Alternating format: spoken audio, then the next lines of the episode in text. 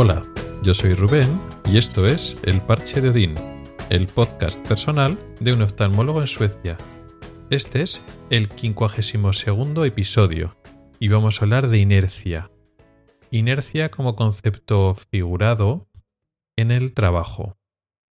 A veces se llama inercia terapéutica cuando esa inercia, esa tendencia a seguir de la misma manera y no cambiar el rumbo ni la dirección se habla, se refiere específicamente a un tratamiento, a, una forma de, tratar a los pacientes, pero vamos a hablar de un concepto más amplio, vamos a hablar de inercias en el trabajo, en las rutinas laborales que pueden ser terapéuticas o de otro tipo.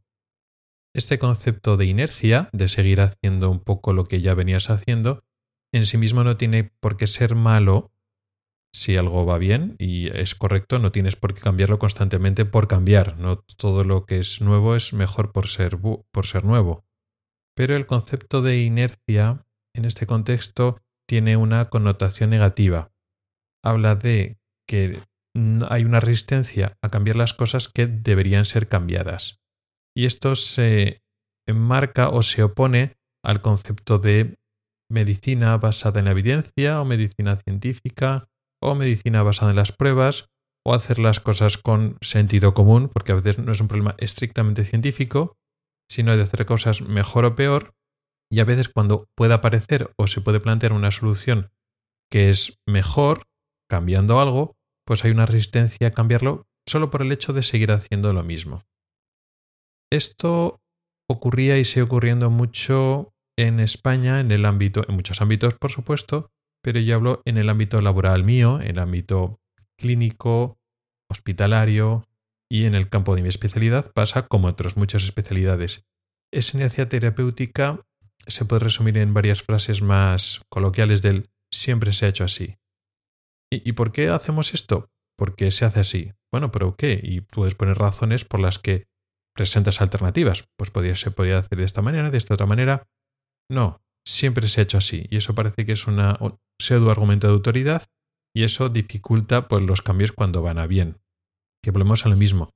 No siempre hay que cambiar por cambiar y no todo lo nuevo es mejor.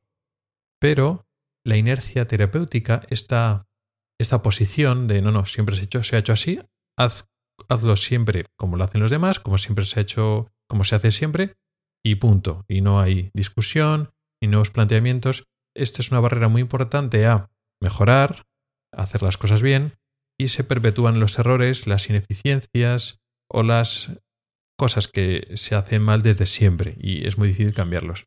Esto ocurría en España mucho, era muy difícil que uno pudiera cambiar las cosas. En España no hay la cultura de que todos los trabajadores tienen voz y voto para y hay discusiones y reuniones donde la gente propone las cosas para mejorar y entonces, pues las personas que están trabajando, que muchas veces son las que más saben, porque son las que están haciendo todo el rato eso y las que igual tienen más conocimientos, más competencias, más que muchas veces los jefes, pues no tienen voz ni voto ni capacidad para cambiar cosas que se podrían mejorar. Ejemplos podríamos encontrar muchos. Vamos a poner un ejemplo terapéutico típico de lo que es, por ejemplo, la cirugía de cataratas. De forma tradicional se ha utilizado después de operar de cataratas un colirio que tenía antibiótico y un antiinflamatorio de la familia de los corticoides durante, bueno, al principio muchas veces al día, luego menos veces al día durante varias semanas, muchas veces mes, a veces un poco más después de la operación. A nivel científico, durante años y años hemos ido leyendo que igual el antibiótico no hace falta mantenerlo tanto tiempo, pero existía esa inercia terapéutica. Seguías con el mismo antibiótico, con el mismo colirio que contiene también antibiótico, durante, por ejemplo, un mes. Con los problemas que eso puede conllevar, pues el antibiótico usado más de lo debido, pues crea resistencias, irrita la córnea, crea molestias en el paciente y se puede quitar el antibiótico mucho antes. No hace falta estar un mes. Y eso, por ejemplo, en el centro de trabajo donde estaba, se tardó muchos años en cambiar esa pauta por mera inercia terapéutica. Aunque algunos lo podían plantear, pues el resto no quería hacerlo y bueno, pues al final no se hacía. Y al final, después de años, pues se pasó de estar con el antibiótico durante un mes o más a solo una semana. Y bueno, y volvemos a lo mismo. Quizá una semana también es excesivo. Por ejemplo, aquí en Suecia no se usa antibiótico de normal después de la operación. Se usa, se usa antibiótico durante la operación, pero no se usa después de la operación y aquí no hay más incidencia de infecciones. Con lo cual, algo se ha avanzado después de estos años en lo que hacíamos en España, pero ni siquiera estamos al nivel quizás a lo que la ciencia dice. Esto sería, por ejemplo, un ejemplo de cómo funcionan las cosas en España. Una iniciativa terapéutica y además que de forma muy descarada esto siempre se ha hecho así y para qué vamos a cambiarlo. O sea, hay una posición muy fuerte y muy clara, muy directa. O sea, tú encuentras la inercia terapéutica de forma muy rápida, terapéutica de otro tipo. La inercia de siempre se, ha hecho así. Es eh, frustrante porque tú te sientes impotente porque no puedes hacer las cosas de otra manera y además te lo dicen así muy claramente, o sea, encuentras la posición directamente ahí y ya está, y tú te das cuenta que no tienes ni voz ni voto y es frustrante en ese sentido. Vamos a ver cómo funcionan las cosas aquí en el norte. En Suecia ya hemos visto que en España esto es un grave problema de ineficiencia, tanto a nivel puramente clínico de tratamientos, de diagnósticos, como a nivel organizativo, de cómo se organizan pues, las consultas, cómo se organiza un poco el servicio de oftalmología, pues en España es frustrante porque esa inercia pues impide mejorar. Aquí en Suecia, ¿cómo están las cosas? ¿Hay también inercia? ¿Hay esa resistencia al cambio? Pues sí, es exactamente igual. Existe esa tendencia a la inercia, a resistencia al cambio, pero se manifiesta y se expresa de otras maneras, más sutiles. A mí me ha costado más tiempo, varios meses, en darme cuenta que estas dificultades para cambiar algunas cosas se debe a inercia, a la propia oposición al cambio, porque aquí son más sutiles. Aquí te dan más voz, te dan más voto, te permiten opinar, escuchan tus opiniones, pero eso no quiere decir que automáticamente todo sea estupendo y maravilloso. No. Con lo cual me di cuenta que esta resistencia al cambio no depende tanto de las culturas, sino depende de la naturaleza del ser humano. La gente pues se acomoda a unas rutinas y sí, están las personas que tienen el rol de inquietud y de mejora, etcétera, que las hay en España, en Suecia, en todos los países, y también hay un grupo de personas, muchas veces la mayoría, que están asentados en una zona de confort, en una zona de comodidad, decir, bueno, lo hacemos así. Esto funciona, entre comillas, o no me está dando problemas para mi vida. Y no quiero cambiarlo, porque no quiero aprender o no quiero cambiarlo. Y entonces es un poco poner la postura en lo mejor para el paciente, lo mejor a nivel clínico, lo mejor para la eficiencia del servicio o lo mejor para mí o que no quiero moverme ni quiero cambiar nada. Vamos a poner un ejemplo aquí en Suecia de lo que me ha pasado últimamente, de lo que he llegado a concluir que es una inercia, pero me ha costado porque no se enfrentan o no te paran tu opinión o tus alternativas, pues como en España, que se ve claramente, vale, sí, o sea, no, no quieres, no, no quieres, no te pones narices, cambiarlo y punto. Aquí no, aquí te oyen, te, te, te explican y luego te dan argumentos que suenan a priori bien y dices, ah, bueno, pues mira, hay este motivo que tiene su lógica, pero luego después de dar vueltas y dices, no, no, no, esto es una excusa, mejor de las que me dan en España, pero esto es un ejemplo claro de inercia, inercia en el trabajo, y no quieres cambiar las cosas porque esta excusa suena bien, pero luego cuando me quedo pensándola, realmente es una contradicción. Vamos a poner un ejemplo y no por no ir eh, a ejemplos de, tratamientos eh, colirios o, fármacos, que también los hay aquí. Vamos a poner un ejemplo un poco diferente de organización.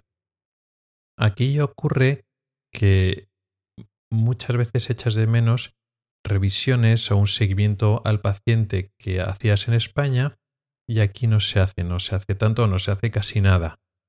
Y, te planteas, pues yo qué sé, en las revisiones de después de la catarata, por ejemplo, por seguir el ejemplo de antes.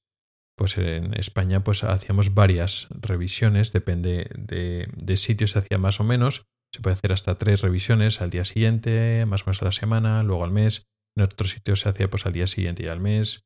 En otros sitios se hacía pues, solo una revisión. Pero aquí es muy típico que no se haga ninguna revisión del oftalmólogo. Y si es caso, pues el paciente tenía la tensión ocular alta antes. Bueno, pues después al día siguiente se le toma la tensión, pero se lo toma una enfermera. Y claro, a veces planteas, bueno, y esa falta de, seguimiento del, del médico, el médico pues casi no ves antes del paciente, casi no lo ves después, le operas y ya está. Y a veces pues cuando hay que hacer, tomar un, una prueba o hacer algo, pues si puede que sea otra categoría profesional, pues mejor que el médico. Y la excusa siempre es, no, no, es que aquí muy pocos médicos, el tiempo del médico es muy valioso y entonces hay que minimizar las revisiones solo las estrictamente necesarias y si en esa revisión lo puede hacer otra categoría profesional, pues un óptico, una enfermera, pues es mejor que lo haga el médico. Vale. Pero luego, por otra parte, te dicen, tenemos en algunas consultas que son pacientes que se tienen que operar de cataratas, pero bueno, por lo que sea, ha pasado mucho tiempo de espera y entonces hay que hacerle una revisión un poco general cara, por ejemplo, a una, una anestesia general. Y entonces alguien le tiene que tomar la tensión arterial y hacerle una escultación de pulmones y corazón. Claro, eso a mí me llamó mucho la atención porque yo hace muchos años que no ejerzo activamente la auscultación cardiopulmonar. ¿Por qué? Porque soy oftalmólogo, no soy médico general, no soy internista. Y eso en España, pues un oftalmólogo pues no coge un fonendoscopio, no lo coge, vamos, sencillamente. Y aquí lo defienden, no, no, claro, nosotros también somos médicos. Y bueno, pues este paciente que se va a perder de cataratas, tiene, hay que hacerle una anestesia general.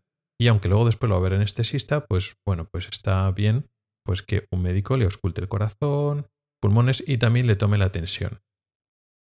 Claro, esto me llama la atención. Y sobre todo, por, poner un ejemplo, le tomas la tensión. Y dices, bueno, pero hay enfermeras que pueden tomar la tensión igual o mejor que, que yo. Pero no. O sea, sí que el tiempo, el tiempo del médico o el tiempo del oftalmólogo es muy valioso y entonces no puede hacer revisiones para verle el ojo al paciente antes o después, porque el tiempo es muy valioso, pero tú estás auscultando el corazón y los pulmones, que lo vas a hacer mucho peor que otras personas, otros médicos que saben más de ese tema. Luego después lo va a ver el anestesista, con lo cual, pues si ya lo va a revisar luego el anestesista, pues ¿para qué le hago yo esa revisión? ¿No? Si ya se han acostumbrado y los anestesistas quieren que un médico antes le haya hecho una exploración previa, aunque luego después se la van a hacer ellos. Y luego le tienes que tomar la tensión arterial, cuando eso también lo puede tomar una enfermera. Entonces, a veces una enfermera le toma la tensión ocular a un paciente con un tema de ojo, que la enfermera lo puede hacer, pero eso es más del oftalmólogo, pero luego después la tensión arterial se las tiene que tomar el oftalmólogo para que la enfermera no se lo toma. Entonces, claro, al principio cuando te lo dicen así, no, no, aquí somos médicos y tú escultas y tal, y yo pienso, bueno, pues esto es súper raro en España porque el oftalmólogo está súper especializado en lo suyo y a un oftalmólogo pues no tiene sentido que ponerles a auscultar corazón y pulmones, pero bueno, pues aquí mantiene ese perfil un poco más generalista, yo qué sé. Pero luego después es que no es coherente con lo que te han dicho, no, no. No podemos hacer estas revisiones porque el tiempo del oftalmólogo es valioso, pero luego estás, después estás empleando el oftalmólogo haciendo cosas que no son de oftalmología. Con lo cual concluyes, esto es inercia terapéutica. ¿Por qué se hace así? Porque siempre se ha hecho así, pero no tiene ninguna lógica. Que intenten acortar las revisiones y tu tiempo es valioso y haces menos revisiones de las que crees que tendrías que hacer o que es mejor para el paciente, pero luego tu tiempo lo emplean en otras cosas que no tienen nada que ver con oftalmología. Te están aprovechando durante ese tiempo tuyo, esas horas, haciendo cosas que se podría hacer de otra manera mucho más óptima. Pero no lo cambian porque siempre se ha hecho así. No te lo dicen de esa manera, no tan clara como en, como en España, pero luego después esas excusas, sus razonamientos, luego después son incoherentes entre ellos. Esta aparente y no tan aparente incoherencia de razonamientos no lo he expuesto en ninguna de las charlas, eh, en ninguna de las reuniones que, hemos hecho. No sé si más adelante, bueno, cuando esté yo más suelto o tenga más ganas de hablar de ese tema, lo saque a la palestra y diga, bueno, pues sí, eh, estamos todo el rato intentando optimizar en revisiones igual por encima de lo que yo me siento cómodo me gustaría revisar a veces más a los pacientes, verlos en la consulta para verle el ojo, pero luego estoy, digamos, empleando mi tiempo en cosas que no son de oftalmología y se pueden optimizar de otra manera. A ver un poco cómo me contestan o qué dicen. Normalmente no deniegan lo que tú dices de forma clara, pero aquí son muy lentos. Entonces el hecho de que no te lo denieguen, como en España, ¿no? que en España directamente pues no, tu opinión no, sirve, te, te, escuchan, pero aquí las cosas van muy lentas y muchas veces pues no llegan a ningún sitio. O sea que ya iremos viendo dónde queda al final todo esto. Y bueno, esto ha sido todo por hoy. Gracias por el tiempo que has dedicado a escucharme. Puedes contactar conmigo por correo electrónico en elparchededin.com o por Twitter en arroba elparchededin. Puedes preguntar dudas, proponer temas o hacer comentarios. También puedes entrar al grupo de Telegram que se llama igual, el parche de.